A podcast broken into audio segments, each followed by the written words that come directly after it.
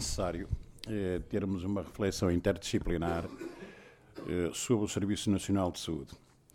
E principalmente numa fase em que supostamente nós estaríamos a produzir um conjunto de reformas do SNS que lhe permitisse não só a sua sustentabilidade enquanto estrutura, mas que de facto correspondesse à mudança de paradigma assistencial em Portugal. Ou seja, nós hoje temos os cuidados de saúde muito mais a aproximar-se do cidadão, mas curiosamente assente ainda numa estrutura demasiado clássica, em alguns casos com uma dimensão que eu diria que é incompatível com o bom funcionamento. Dou desde já um exemplo, que são os, os agrupamentos de centros de saúde. Uh, e digo isto porque, se efetivamente nós queremos centrar os cuidados de saúde nos cuidados de saúde primários, a primeira questão que temos que ter em presença é que o país é profundamente assimétrico.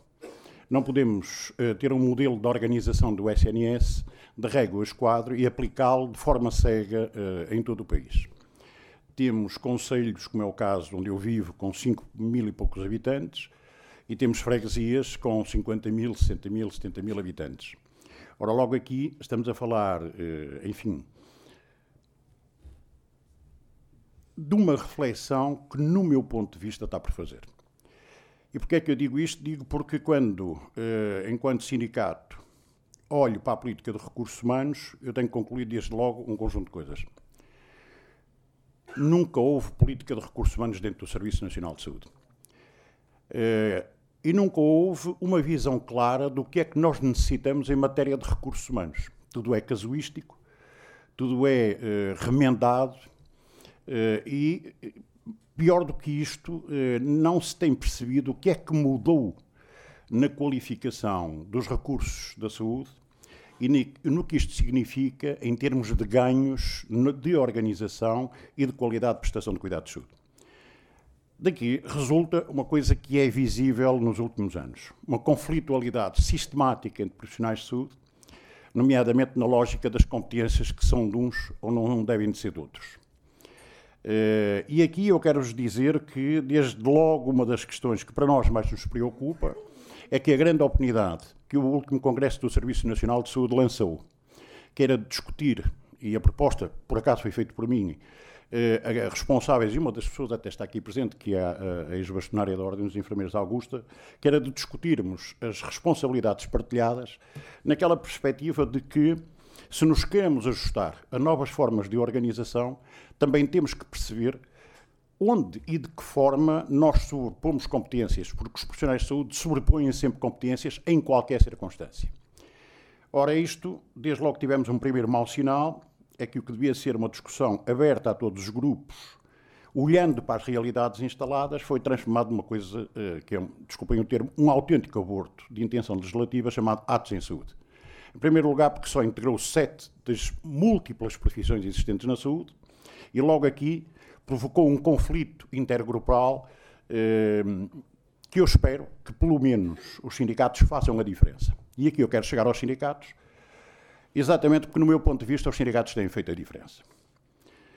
Estas três organizações, eh, FNAM, eh, CEP e o meu sindicato, a última vez que o demonstramos publicamente foi numa entrevista eh, à Antena 1, em que demonstramos ao Ministério da Saúde que se havia problemas para discutir com estes três grandes grupos, estes três grandes grupos estavam eh, disponíveis para, em bloco, discutirem com o Governo. E discutirem, nomeadamente, questões que hoje são uh, questões vivas, que é o problema do financiamento do SNS e o que é, de facto, a política eh, salarial do SNS para estes grupos profissionais. Muitas das vezes, a população em geral ouve falar nos custos dos recursos humanos, mas, por exemplo, não tem ideia que os únicos dois corpos especiais da saúde que têm salários eh, abaixo do, dos 1.400 euros em início de carreira são exatamente os enfermeiros e nós. Mas nós ainda pior neste momento que os enfermeiros, porque a nossa carreira não foi revista em tempo oportuno e, portanto, eh, neste momento ainda temos diferenciais mais graves. Ora, tudo isto leva a que, digamos, esteja instalado um mal-estar profundo na saúde e também permita que a discussão, por norma, seja enviesada e quantas vezes até numa tentativa de voltar os grupos profissionais uns contra os outros. Ora, é isto que, eh, no entender do meu sindicato, tem que mudar rapidamente e aqui os sindicatos têm que fazer a diferença. E têm que desmontar este embuste. E porquê? Porque se todos nós já percebemos que um dos problemas graves do SNS é financiamento, se calhar tínhamos que ver o que é que está por trás do subfinanciamento do SNS. E eu represento exatamente um dos setores mais apetecidos eh, pelos negócios da saúde, que é o que são as áreas de diagnóstico e terapêutica. Não é tratamento, como dizia o Sr. Mário Centeno. É diagnóstico e terapêutica. Estas áreas que eh, tiveram um incremento no início de, de, de, desta legislatura, aproximando, digamos, alguns projetos, que era o caso dos centros tecnológicos, às necessidades do, dos cuidados de saúde primários. Curiosamente, os centros tecnológicos foram congelados e, paralelamente, assistimos eh, a um sucessivo desviar do investimento e da produção de cuidados para o setor privado. E aqui leva-nos a concluir que onde é que reside a grande dificuldade de negociar, por exemplo, a nossa carreira com o Governo, em que todas as propostas apresentadas até hoje não vão além de um mero insulto. Uh, no nosso ponto de vista, a questão já não se coloca só em matéria de carreiras. Coloca-se em matéria de referenciação salarial para aquilo que é o negócio privado da saúde. Dito de outra forma, se eu invisto demasiado ou se invisto o adequado nos recursos humanos da saúde, se eu tenho paralelamente neste momento já um setor privado que ocupa sensivelmente 50% eh, do financiamento eh, do, do, do, do, Orçamento de Estado, ou que é coberto pelo, pelo, financiamento do Orçamento de Estado, eu tenho aqui um negócio que eh, é uma faca de dois gumes. Para o próprio Estado, se aumentar os referenciais salariais no setor público, vai referenciar estes mesmos aumentos para o setor privado e o setor privado vai, na volta, exigir custos mais elevados pela mesma prestação de serviços. Só para termos uma ideia, a decalagem eh, entre eh, salários já baixos no meu setor, na administração pública e no setor privado, situa-se entre os 25% e os 30%. Portanto, eh, é possível, assim, produzir cuidados de saúde a custo mais baixo porque o pessoal, de facto, é mal pago. Muita da qualidade que nós, nos serviços de saúde pública, conseguimos controlar no setor privado, não conseguimos controlar essa qualidade. E eu pertenço exatamente a uma das áreas onde sei que o aligeirar de procedimentos é a prática diária, que é o caso das análises clínicas, que só para termos uma ideia, em Portugal representam 70% de tudo que é pago pelo SNS eh, ao setor privado e que, portanto, só por, só por aí estamos a ver a brutalidade, já para não falar, por exemplo, numa fisioterapia que se situa em mais de 90% de prestação privada. Dito de outra forma, as carreiras correm o risco, neste momento, eh, de se começar a tornar residuais. E pouco mais do que enquadradoras dos poucos profissionais que vão ficando na esfera hospitalar.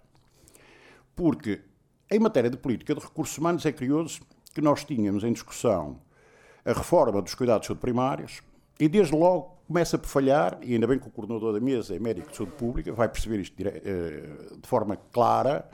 Nós já tínhamos percebido nas últimas duas décadas que tinha havido uma diminuição sucessiva das competências do SNS em matéria de saúde pública, nomeadamente transferindo para o setor privado eh, questões como o controle eh, da qualidade das águas.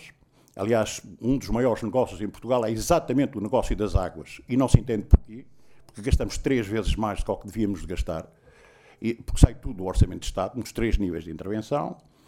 Uh, tivemos com isto situações uh, como a da legionela e algumas, uh, enfim, bastante graves, mas curiosamente, postas à discussão da responsabilidade, a quem cabe a responsabilidade, não há responsabilidade jurídica de ninguém. Porque supostamente as empresas que contrataram, enfim, o estudo, o acompanhamento destas, destas empresas, nomeadamente as que, produzem aerossóis, cumpriram o seu, o seu programa, só que o seu programa já era mínimo.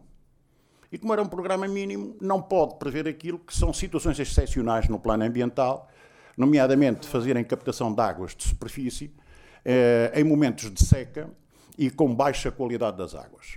E esta é, desde logo, uma das questões que, na área da saúde pública, se formos por aqui fora, ela aplica-se a todos os setores. Umas deslocalizadas para o Ministério da Economia, outras deslocalizadas para o Ministério do Ambiente, mas quase todas as que foram retiradas da esfera de competências do Ministério da Saúde, onde havia dois grupos fundamentais, o médico de saúde pública e o técnico de saúde ambiental, nós hoje verificamos que inverter isto ainda não é a intenção do governo, mesmo depois de já terem ocorrido diversas mortes em Portugal, em situações, curiosamente, todas com a mesma, a mesma origem. Coisa que antes não acontecia. Podem-me dizer, bem, mas foram situações esporádicas. Se calhar tudo é esporádico quando nós vamos sucessivamente alterando o papel que o Ministério da Saúde devia ter a este nível e não tem. E também poderíamos dizer que há, uma, há aqui por trás desta reforma uh, dos cuidados de saúde primários uma mentira declarada. Pois se nós queremos ter uh, novas políticas de referenciação, se queremos aproximar os cuidados aos cidadãos, eu desde logo tenho que dizer assim, bem, mas eu faço isso com que profissionais? Onde é que eu os tenho? Eu tenho ter profissionais essencialmente em dois grandes níveis. Unidade de cuidados na comunidade, fundamentalmente com enfermeiros, não só, mas fundamentalmente com, com enfermeiros, e depois as chamadas unidades de recursos assistenciais partilhados, onde aí estão técnicos de saúde das diversas áreas. Se eu não os tenho, eu não posso produzir este trabalho. Mas pior do que isso, eu não tenho um planeamento para que esse trabalho exista. E mais grave, quando se pretendeu fazer a reforma, como referi no início da minha intervenção, de toda esta estrutura, o gigantismo com que se criaram os agrupamentos de centros de saúde teve só uma preocupação: baixar a despesa. Eu olhando para uma região como aquela onde vivo, eh, que é um conselho que é Algesur, eh, eu só pensar que eu tenho um ACES que, que abrange metade do Algarve, eu digo, nem as populações têm nada a ver umas com as outras, eh, em termos de características regionais, nem sequer as polaridades regionais foram tidas em conta. Porque eu tenho que aproximar os cuidados de saúde em função das polarizações constituídas, e não ao contrário. Eu não posso fazer reformas de régua e esquadro juntando na pressuposição de que melhor faço a gestão dos recursos. Portanto, dito de outra forma, para além das desgraças que são conhecidas em matéria eh, das carreiras e que são evidentes, do tratamento medíocre que os sucessivos governos imprimem aos profissionais de saúde, eu diria também que, eh, efetivamente, nós estamos perante um problema cultural que se arrasta há décadas e que, se não for resolvido, dificilmente vamos conseguir, eh, enfim, produzir os resultados que queremos. Eu referi-vos há pouco o caso dos atos em saúde. Este sindicato foi absolutamente contra os atos em saúde. Não quer dizer que fomos nós que conseguimos mandar os atos em saúde para a gaveta, mas provavelmente. Eh, porque fundamentamos porque é que aquilo não era nada. Aquilo era, de facto, uma, uma pequeníssima parte do que é necessário fazer. Mas porquê é que aquilo era feito assim? Porque, pressupostamente, tem que se manter o poder dominante em algumas áreas profissionais. Ora, o Orçamento de Estado não pode pagar, nos dias de hoje, poderes dominantes. Hoje, os profissionais de saúde são detentores, todos eles, os que são profissionais de saúde, porque eu não confundo o trabalhador de saúde com o profissional de saúde. Os profissionais de saúde são eles todos detentores de uma formação especializada ninguém se sobrepõe a ninguém. Ora, se todos têm uma formação especializada, todos têm uma palavra a dizer no trabalho que tem que ser produzido em equipa. Porque depois, quando vamos, e eu lembro-me sempre de um célebre estudo do professor Figueiredo Dias, aqui há muitos anos atrás, professor da Universidade de Coimbra, em que eh, ele, pegando na questão da responsabilidade médica em Portugal, à época dizia uma coisa muito simples. Não é admissível que só os médicos, os farmacêuticos e eh, penso que eram só os médicos e farmacêuticos à época, que tinham as suas atividades reguladas ou autorreguladas. Uh, e explicava porquê, nomeadamente por causa de questões ligadas à responsabilidade civil na prestação de cuidados de saúde. Isto foi a porta aberta para que o Estado olhasse para a regulação profissional, para a titulação profissional e tivesse, digamos, eh, algumas medidas que foram atenuando estes efeitos perversos, que também, ao mesmo tempo, e tenho aqui um camarada médico ao lado, gostava de conhecer a opinião dele sobre isto, ao mesmo tempo também fez perpetuar um vício na classe médica, que era o vício de poder dominante sobre todas as outras profissões. É que isto é cultural. Está na gênese das profissões. Ora, é esta cultura que importa, de uma vez por todas, eliminar, porque isto já não tem nada a ver com o tecido de profissões que temos hoje e com o potencial instalado. Mas para isso também temos que ter aqueles que são os responsáveis pela condução da coisa eh, política, que é o governo, de tomar as iniciativas certas. Do nosso ponto de vista, este governo, concretamente, avançou com algumas ideias interessantes, e vou já dar uma para perceberem porque é que os projetos ficam a meio. Avançou com algumas ideias interessantes, mas aquilo que a gente verifica é que tudo isto está a ficar no tinteiro. Dou-vos um exemplo de uma ideia interessantíssima e que seria revolucionária em Portugal. A criação dos Centros de Ensino e Investigação Clínico. Esta proposta eu apresentei ao Partido Socialista numa discussão em que, na altura, ainda era secretário-geral o António José Seguro. Esta proposta foi fazendo o seu percurso e este governo aproveitou-a para a criação, de facto, do, dos centros de, de, ensino e investigação clínica, mas esqueceu-se do seu conteúdo. Nomeou um coordenador, como sabem, é o professor Sobrinho Simões, mas depois os centros esgotam-se na formação médica. A questão que se coloca é que nem a investigação se esgota na ação médica, nem sequer o potencial do ensino e investigação clínico se esgota na atividade médica. Temos múltiplos profissionais que deviam estar englobados nestes centros de ensino e investigação, em que provavelmente as poupanças, até no plano do ensino, seriam mais do que evidentes e a destruição daquela cultura dominante aquela cultura corporativa que está instalada em Portugal tenderia a desaparecer porque os profissionais desde cedo começavam a conviver uns com os outros, nomeadamente ainda enquanto estudantes. Ora, não houve capacidade para chegar aí, a gente sabe porquê. Porque os do costume tomaram novamente conta do processo. E o problema é que a saúde em Portugal está sempre com os do costume. De tal maneira que nós vemos hoje o bastonário da Ordem dos Médicos pronunciar sobre coisas que não são de facto competência médica, nem nunca foram, até no plano milenar, que é a farmácia. E é bem recente a intervenção do seu bastonário da Ordem dos Médicos, intrometendo-se numa área que não é competência médica. Eh, e se isto pega à moda, eu diria mesmo que nós voltamos aos tempos médico-cêntricos. Isto não pode ser. E é aqui que todos temos que perceber que, se calhar, compete aos sindicatos, que estão despidos daquela, daquele corporativismo mais exacerbado, fazer a diferença na comunicação com o poder político. E os sindicatos já o demonstraram estarem disponíveis para o fazer. Não temos problemas entre nós. Temos é problemas todos com o mesmo, que é o governo. Porque o governo teima em manter uma, uma prática que já era há muito tempo. Uma prática que ainda hoje, e termino com isto, ainda hoje não nos permite saber em bom rigor quantos somos necessários, com que qualificação somos necessários e onde somos necessários. Sem isto, eu pergunto como é que pode haver planeamento em saúde. Dito de outra forma, não há planeamento em saúde. E como não há planeamento em saúde e se esbanja mais do que aquilo que se devia desbanjar, eh, procura-se na contenção das políticas salariais, a resposta para a suborçamentação do SNS. Portanto, meus amigos, é assim. A nossa visão sobre isto, eh, em geral, é muito negativa. Eh, não estamos a ver sinais de mudanças qualitativas e estamos a ver, isso sim, seja por razões de políticas objetivas, subjetivas, claras ou menos claras, estamos a ver o crescimento exponencial do setor privado. E mais, é inadmissível, e termino com isto, que provavelmente muitos de nós ainda não perceberam. Há algumas transformações que ocorreram nos últimos 10 anos permitiram, e já foi reconhecido por estudos independentes, que as poupanças em matéria de tempo eh, ocupado com trabalho e não doença permitiram recuperar 5 mil milhões de euros à economia. O que significa que estes 5 mil milhões deviam ter um retorno no acentuar das características qualitativas do SNS. Até ao momento, tanto quanto sabemos, não teve nenhum. Muito obrigado.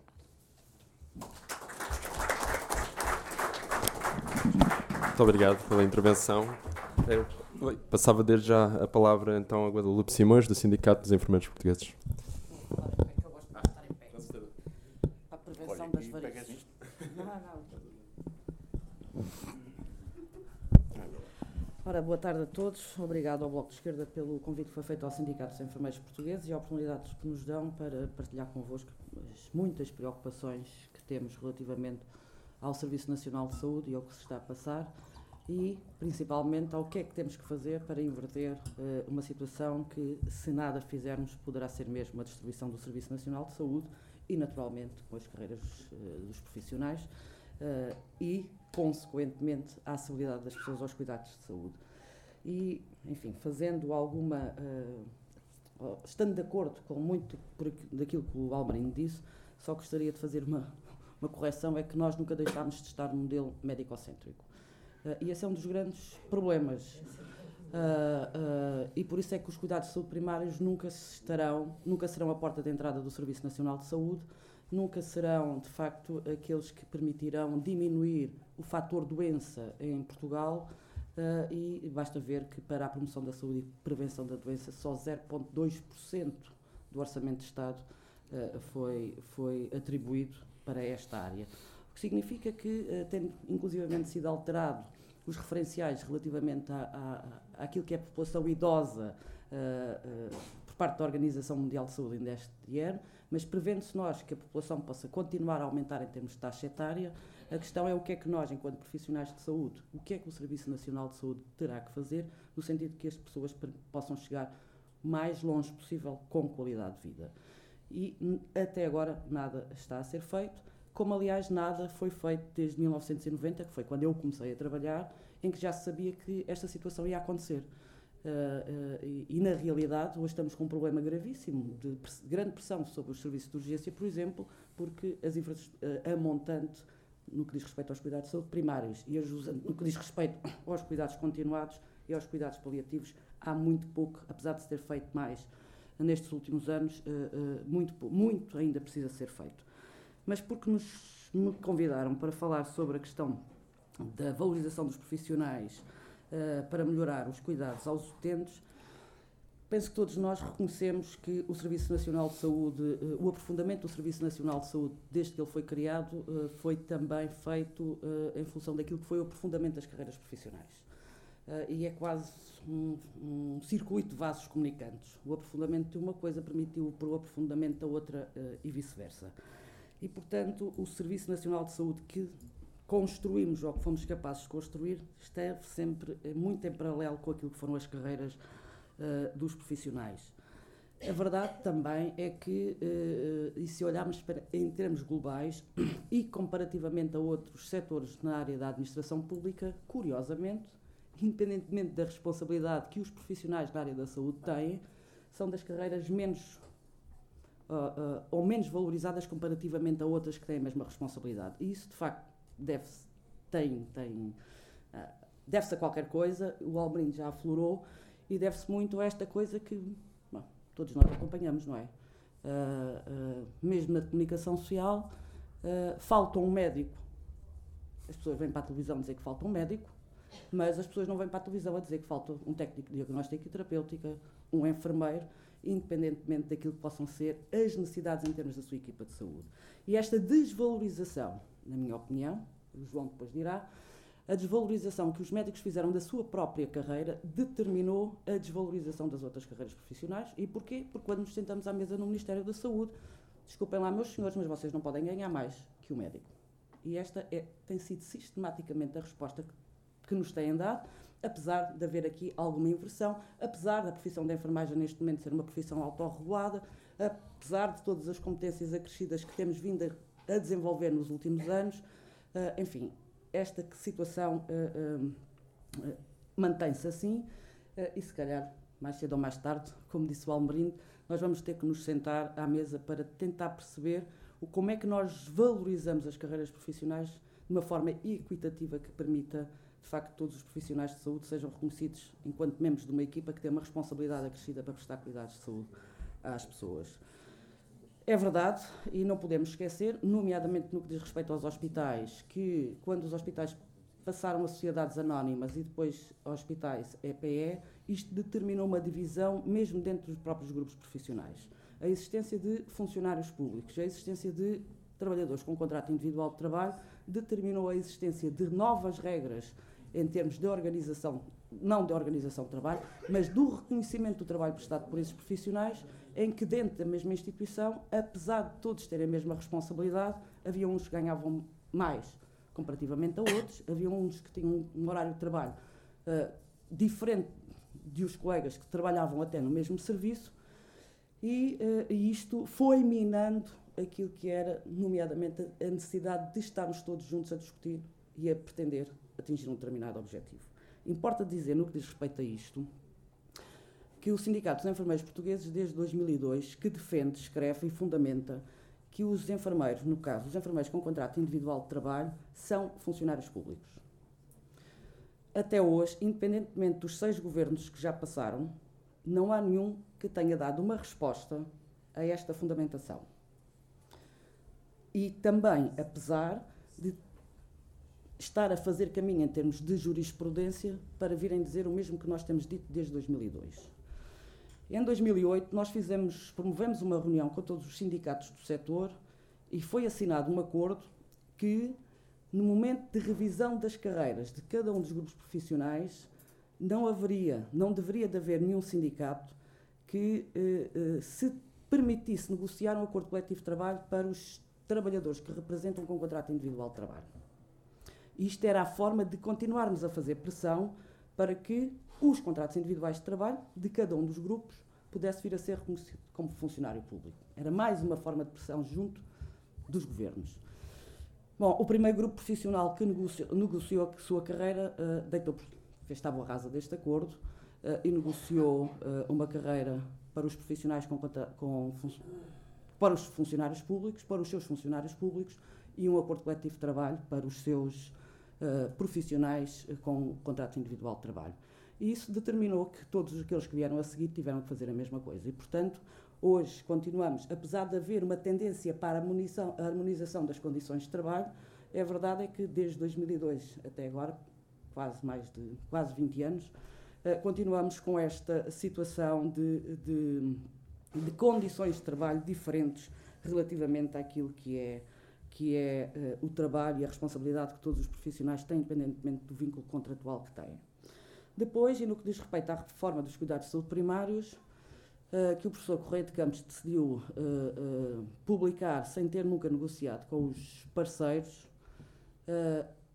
e, e, principalmente com essa, com essa reforma, começou-se a assistir a uma outra questão que importa também entre profissionais, começámos a discutir, que é a questão dos incentivos e a questão do mérito.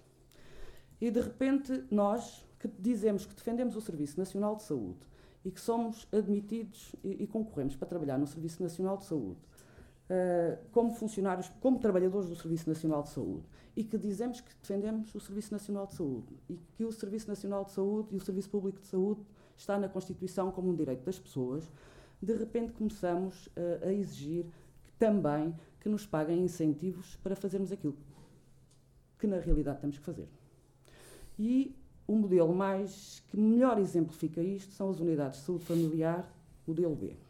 E não estou aqui a colocar em causa se as pessoas tenham, estão ou não estão mais satisfeitas, neste caso os utentes, por não terem que estar na fila de espera para ter uma consulta no, no, na sua unidade de saúde familiar. Não estou aqui a colocar em causa se os profissionais estão mais satisfeitos ou não.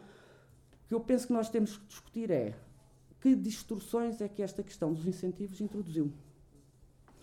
E, na minha opinião, são muitas. E são muitas porquê? Primeiro, porque os profissionais que estão nas USFs modelo B, pelo facto de ganharem incentivos, permitem-se a não discutir ou não, não estar da mesma forma na discussão da valorização da sua carreira. Ponto número um. Ponto número dois, os profissionais que estão nos, nas unidades de saúde familiar modelo B Aqui Del Rey, que foi um problema quando o governo nos impôs as 40 horas, mas de repente o governo, este governo passa todos os trabalhadores novamente para as 35 horas, mas agora, porque eu porque ganho mais incentivos, porque tenho mais unidades ponderadas, já me permite fazer não as 35 horas, mas se calhar as 36, as 37 as 38. E depois dizemos isto de uma forma muito. Enfim. Ah, não, nós não impomos. Só é, é o Conselho Geral da Unidade de Saúde Familiar que decide. E quando vamos ver, e o, o, Conselho, o Conselho Geral da Unidade de Saúde Familiar é composta por todos os profissionais que lá trabalham, no caso os enfermeiros, os médicos e os assistentes operacionais, rapidamente percebemos que hum, há alianças que se constroem, mesmo quando há grupos profissionais que não querem trabalhar mais horas, há alianças que se constroem nesta perspectiva de ganharmos mais uh, incentivos. Mas pior do que isso é, por exemplo, e no que diz respeito aos enfermeiros, nós sabermos que há unidades de saúde familiares que têm um número de, de, de, de enfermeiros abaixo do que aquilo que deveria ter para prestar a tal excelência de cuidados que nós dizemos que devemos prestar às pessoas, mas que não querem que sejam admitidos mais enfermeiros, porque senão o bolo a distribuir seria maior, ou seria menor. Bom, e sobre isto, eu não tenho dúvidas nenhumas que nós vamos ter que discutir. Porque isto não é. Se, se, se este sistema continuar e se se aprofundar, significa que vamos ter cada vez menos condições de valorizar as carreiras profissionais. Porque cada um estará a olhar para si, cada um estará a decidir em função do seu objetivo. E, meus caros camaradas, quando se está a decidir em função do nosso objetivo, não estamos a decidir em função das pessoas. Não estamos a decidir em função dos utentes. E há mais do que uma situação que hoje nós podemos constatar de doentes que supostamente estão controlados nos seus diabetes, na sua hipertensão e que na realidade não estão. Nós temos que decidir se, quando somos contratados para o Serviço Nacional de Saúde e que temos um objetivo que é prestar cuidados de excelência às pessoas, porque é que eu tenho que ganhar 30 euros para ir fazer uma visita domiciliária que obrigatoriamente faz parte das minhas funções fazer? fazer? Não pode ser. Estou a dizer que não pode ser, na minha opinião. E, portanto, uh, acho que nesta perspectiva para a qual hoje nos chamaram aqui para discutir, acho que isto uh, uh, tem que ser discutido de uma forma séria, de uma forma serena, clara, com este objetivo. Se a, defesa, a questão é defender o Serviço Nacional de Saúde, se o objetivo é garantir maior excelência de cuidados a todas as pessoas, então nós não nos podemos permitir dizer que, que, que prestamos cuidados de excelência a um conjunto de portugueses e a outro conjunto não há. Não, não prestamos. Porque isso é, significa que é, nós próprios estamos a aprofundar um país em cima de outro país, uns portugueses de primeira e os portugueses uh, de segunda. E, portanto, hum, na minha opinião, e na nossa opinião, eu acho que eh, valorizar as carreiras tem que ser o denominador comum. A valorização das carreiras é o que permite ter, de facto, os profissionais motivados, para além, naturalmente, daquilo que é a necessidade de termos o, o número de recursos humanos adequados às necessidades, e já agora dizer o número de recursos humanos adequados às necessidades, tendo em conta as necessidades das pessoas. Uma população cada vez mais idosa, com múltiplas doenças crónicas, precisam de cuidados de manutenção, essencialmente, preferencialmente deveriam estar nas suas casas e que deveriam ter equipas de saúde a prestar esses cuidados em casa. E, portanto, isto tem que ser feito com todos. Da mesma forma que a montante, e no que diz respeito à, à população mais jovem, nós não podemos, sabendo hoje que temos cada vez mais uh, uh, jovens obesos, por exemplo, que é um problema e que vai ser um problema grave no futuro, qual, vai, qual tem que ser a nossa participação a montante junto a estes jovens para garantirmos que nós temos uh, uma população saudável uh, uh, no futuro. Por exemplo, e no que diz respeito a esta história dos incentivos, há bem pouco tempo ouvi um administrador hospitalar dizer que as administrações têm que ser responsabilizadas e aquelas que cumprem têm que receber incentivos por isso. E a minha pergunta é: bom, as, as administrações hospitalares são nomeadas pelo governo. Têm objetivos a cumprir. Têm orçamentos que discutem. Têm que receber incentivos, esta coisa do mérito, por cumprir, porquê? E vão cumprir de que forma? Com base em quê? É diminuindo o número de recursos humanos, como hoje existe, todos nós sabemos, independentemente da dificuldade que nós temos tido por parte do Ministério das Finanças em autorizar a contratação de profissionais. Mas, por exemplo, nada impedia que em 2002 e depois em 2005 os, os trabalhadores, neste caso os enfermeiros, fossem admitidos com 35 horas. Quem é que decidiu que, eram, que eles eram admitidos por, com 40 horas? Não foram as administrações? E porquê? Porque lhes deu jeito. Admitiram menos pessoas, tinham enfermeiros a fazer 40 horas e, na maior parte dos casos, sem lhes darem mais dinheiro por isso. E, portanto, é isto, é isto que nós queremos. É este o mérito que as administrações dizem que têm que, se atingirmos os objetivos, temos que ser compensados pelo mérito e os outros têm que ser responsabilizados. Bom, seria bom nós aprofundarmos o que é que isto significa e o que é que e essencialmente o que é que é este o que é que nós sentimos de sermos funcionários públicos e de estarmos cá na defesa do Serviço Nacional de Saúde. E, portanto, as três últimas questões para discutir com os sindicatos, com as pessoas, com os cidadãos e também com os partidos políticos é defender o Serviço Nacional de Saúde, sim, e como. Estamos disponíveis para isso. Outra questão é se estamos disponíveis para alterar o paradigma destes últimos anos, nomeadamente esta questão dos incentivos e esta coisa do mérito ainda por cima de que nós temos uma avaliação de desempenho que supostamente diferencia o mérito, portanto, para que mais incentivos para diferenciar o mérito. Estamos disponíveis, a outra questão é se estamos todos disponíveis para valorizar as carreiras profissionais de uma forma equitativa, e quando digo uma forma equitativa, é de facto uma forma equitativa, nós não podemos continuar. Uh, uh, ok? Uma coisa é os profissionais de saúde, outra coisa é os trabalhadores de saúde. Mas não é possível continuarmos a ter assistentes operacionais a ganhar o salário mínimo nacional. Principalmente quando nós sabemos que há assistentes operacionais, quando faltam num bloco operatório, não se faz uma intervenção cirúrgica, como tem acontecido nos últimos tempos. E, portanto, quando falo de uma forma equitativa, é de facto uma forma equitativa nesta perspectiva de que eu entendo que o Serviço Nacional de Saúde é tudo isto.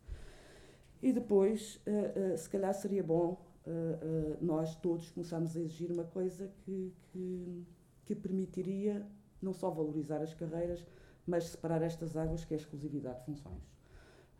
Não podemos continuar, uh, uh, não pode continuar a existir aquilo, aquilo que existe hoje, que é os profissionais, médicos, enfermeiros e outros, que trabalham no setor público, manhã e à tarde trabalham no setor privado, e porque trabalham no setor privado enfim, o que acontece no setor público passa-nos um pouco ao lado, mas os doentes que eu tenho no setor público também são aqueles que tenho no setor privado e há esta promiscuidade terrível que tem colocado em causa a saúde das pessoas e, e, o próprio Serviço Nacional de Saúde. Obrigado.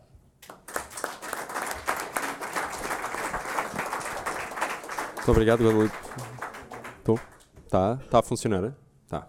Muito obrigado, Guadalupe Simas, pela intervenção. E a passar então, finalmente, a palavra a João Proença, que vai falar do púlpito, presidente da FNAM, da Federação Nacional dos Médicos.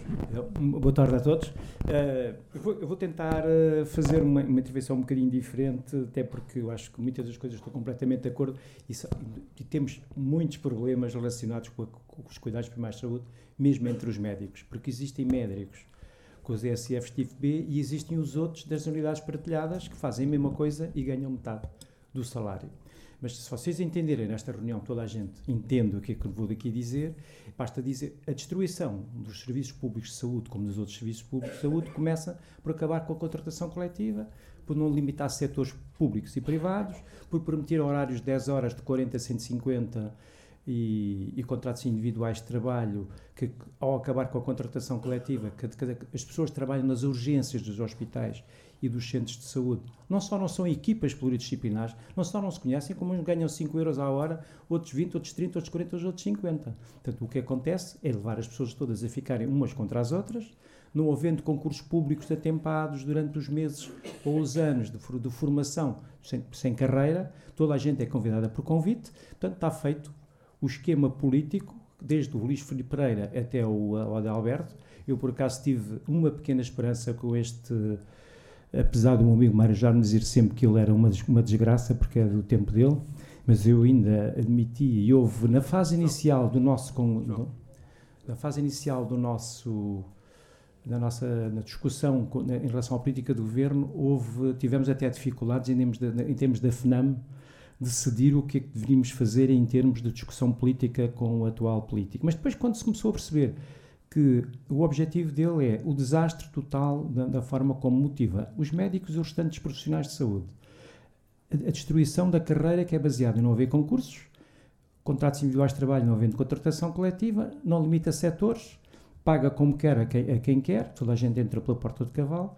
Portanto, o que acontece atualmente é que os jovens habituaram-se a viver nisto. E os médicos jovens antigamente tinham na direção de serviços as pessoas que cumpriam e davam um exemplo, que estavam satisfeitas, vendiam camisola, e, e agora não, não, existe nada disso. Eu posso-vos dizer, em termos globais, porque já sou velhote na, na profissão, que as maternidades, vou-vos dar um exemplo, as maternidades mantêm porque a minha geração faz bancos de urgência. Porque se a minha geração não fizesse bancos de urgência na maternidade Filha da Costa, na Magalhães Coutinho, assim que já tinha acabado. Para vos dizer que lançam projetos demagógicos, ele faz muito bem isto. Eu acho que o, o, o Ministério faz tem uma atitude muito inteligente em termos de comunicação social que depois não corresponde a resultados nenhums, que é, fazem um decreto dizendo que vão criar uh, incentivos para as zonas carenciadas e eu vou-vos dizer o que é que acontece atualmente. Quatro pediatras em, em Porto Alegre e Elvas, um pediatra no Hospital Santiago Cacém, em que todas as, as urgências já não se chamam de pediatria, chamam-se urgências de crianças, em que as pessoas que participam na urgência são psiquiatras, dentistas, médicos indiferenciados, e dá, dá a ideia que está tudo bem. Eu já, estou a imaginar que eu já disse isso no sítio certo há muito tempo e até hoje não aconteceu praticamente nada. Vamos agora tentar fazer uma denúncia e pedir uma, uma audiência ao Presidente da Conselho de Administração e depois explicar à opinião pública que está uma situação tramada. O que, o que se passa depois em relação ao problema das relações que temos com. Ah, ok. Já dá? Sim? Assim dá? Uh, ok, ok. okay.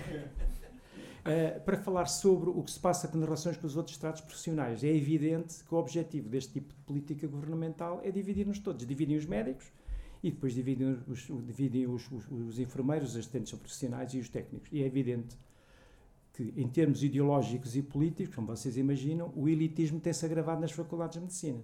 Portanto, a origem social das pessoas que entram para as faculdades de medicina não é nem não é do meu tempo, nem do Boa, nem do Boa Vida, nem do Jorge Portugal, nem do, portanto a situação é totalmente diferente. E essa, e essa origem política, com esta ideia neoliberal, vamos ganhar à peça e o resto já não conta, e isso é um dos problemas da OSF, estou de acordo com aquele camarada enfermeira, porque o problema da OSF é um problema com os médicos, os, toda a gente que apoiou, nós temos um lobby imenso na FNAM, eu assumo as coisas em público, já disse a onde vim dizer isto, temos um lobby importante na FNAM que fez a, o ESF, ganha, que as pessoas ganham muito mais, mas destruíram a carreira. Porque as pessoas agora vêm virada para incentivos que se podem ser resolvidos por via internet ou por telefónico. E é evidente o que é que melhoram os ESFs tipo Também é possível que, haja participação dos administrativos dos, e dos enfermeiros. Mas depois criam-se situações gravíssimas. Nós, que cada vez temos mais situações dessas, que é expulsarem médicos por, uh, por motivos políticos que às vezes utilizam motivos pessoais e aconteceu no entroncamento e agora aconteceu aqui na Quinta do Conde. E o, e o que acontece na, na situação atual é, para além de nos conseguirem dividir, conseguem-nos aliciar e capturar, porque a grande maioria dos serviços de medicina, estou a falar no setor médico, é o que eu conheço melhor, estão capturados pelos interesses para as administrações. Quer dizer, quando de facto se fala nesta história, é só para vos dar um exemplo do que é isto chegou a um limite que é insustentável. Então, a ADSE paga a, a todos os atos médicos no privado, a, toda a tecnologia, que é de tal maneira evidente o negócio, que já, já é melhor investir nos grupos económicos ligados à saúde que, que vendem mísseis, que nós não temos essa capacidade. Mas, uh, e a ADSE não paga nos hospitais públicos? Não paga nos hospitais públicos as pessoas que trabalham mais, que fazem mais ADSE. Então, a ADSE só paga ao privado e não paga nos hospitais públicos o mesmo, o mesmo preço. Então isto não cria uma dicotomia para ter, levar as pessoas todas para o privado e, e, e para isto ficar tudo público residual. Eu, eu acho que o problema aqui prende-se com os partidos que neste momento uh, que têm responsabilidades políticas uh, no Parlamento. Quer dizer, eu acho que é insustentável e eu ando mesmo envergonhado com esta situação. Porque me sinto um bocadinho corresponsável por permitir que este governo desgoverne, com com uma ideia neoliberal completamente igual ao do Paulo Macedo, ou do Luís Filipe Pereira ou do Correio de Campos, e ainda por cima os outros, os, os pategos da direita, ainda nos vêm para aqui dizer que é, o, que, é o, que, é o, que é o governo das esquerdas. Isto é que é uma coisa verdadeiramente insustentável. Nós temos mesmo que pensar que volta é que devemos dar a isto, que é muito difícil. Agora, para dar uma volta a isto, tem que ser uma coisa concreta. Os, os partidos, neste momento, não são da arca da governação, mas apoiam a, a situação orçamental deste governo minoritário mas tem que se fazer algum esforço para mudar alguma coisa. E é evidente que se nós tivermos uma interligação melhor com os outros grupos profissionais, eu acho que esta situação será muito melhor. Agora, o que eu penso é que a situação é muito difícil dar a volta, por, porque temos que, ao exigir a contratação coletiva e a delimitação de setores, vamos ferir interesses profundos. Isso, e eu, se com os olhos fechados eu, uh, e olhar para o que o Governo tem feito até hoje, concretamente no Ministério da Saúde, eu acho que a Isabel Vaz não faria melhor. E ainda por cima, eu participo várias vezes em reuniões do Corpo de Empresa com os vários grupos económicos. E a última história que me aconteceu, que eu vou-vos contar sobre esta história porque é uma história muito engraçada, eu tenho por acaso uma filha que trabalha no Hospital de Cascais e, e minha filha, que mantém alguma coisa parecida comigo, apareceu apareceu o Presidente do Conselho de Administração e mais não sei quem, numa reunião para discutir uh, os serviços mínimos da greve no SIM, porque nós fazemos reuniões ou no SIM, ou no Centro de Cascais, ou no, ou no, no, no Sindicato de Zona Sul, que é afeta a FNAM, e ela disse, olha, não sei se posso estar aqui porque estou com argolas na, nas orelhas. Eu achei que tão estranho antes de começar a reunião, e quando começa a reunião, queriam limitar a, a, a, a greve baseado em três fatores, que não se podiam nem adiar oncologias, nem exames complementares em gastos, nem consultas. E eu sabia que, que o Hospital uh, de Cascais, em dezembro, todos os anos, diminui a atividade produtiva porque já cumpriu a faturação que tinha concretizado com a IRS. Bem, e eu, para além de falar em termos políticos e filosóficos, fui secundado pelo Pires Miguel, que é um advogado do SIM, que é um, que é um homem de esquerda, eu disse para ele, você desculpe, depois de me ter dito isso, e, e a seguir eu, falei no fardamento. Depois a minha filha entregou-me aqui uma, uma, proposta de fardamento. Isto é verdade você assinou isto? Ah, sim, isto é verdade, mas isto é para compor as coisas, não sei o quê.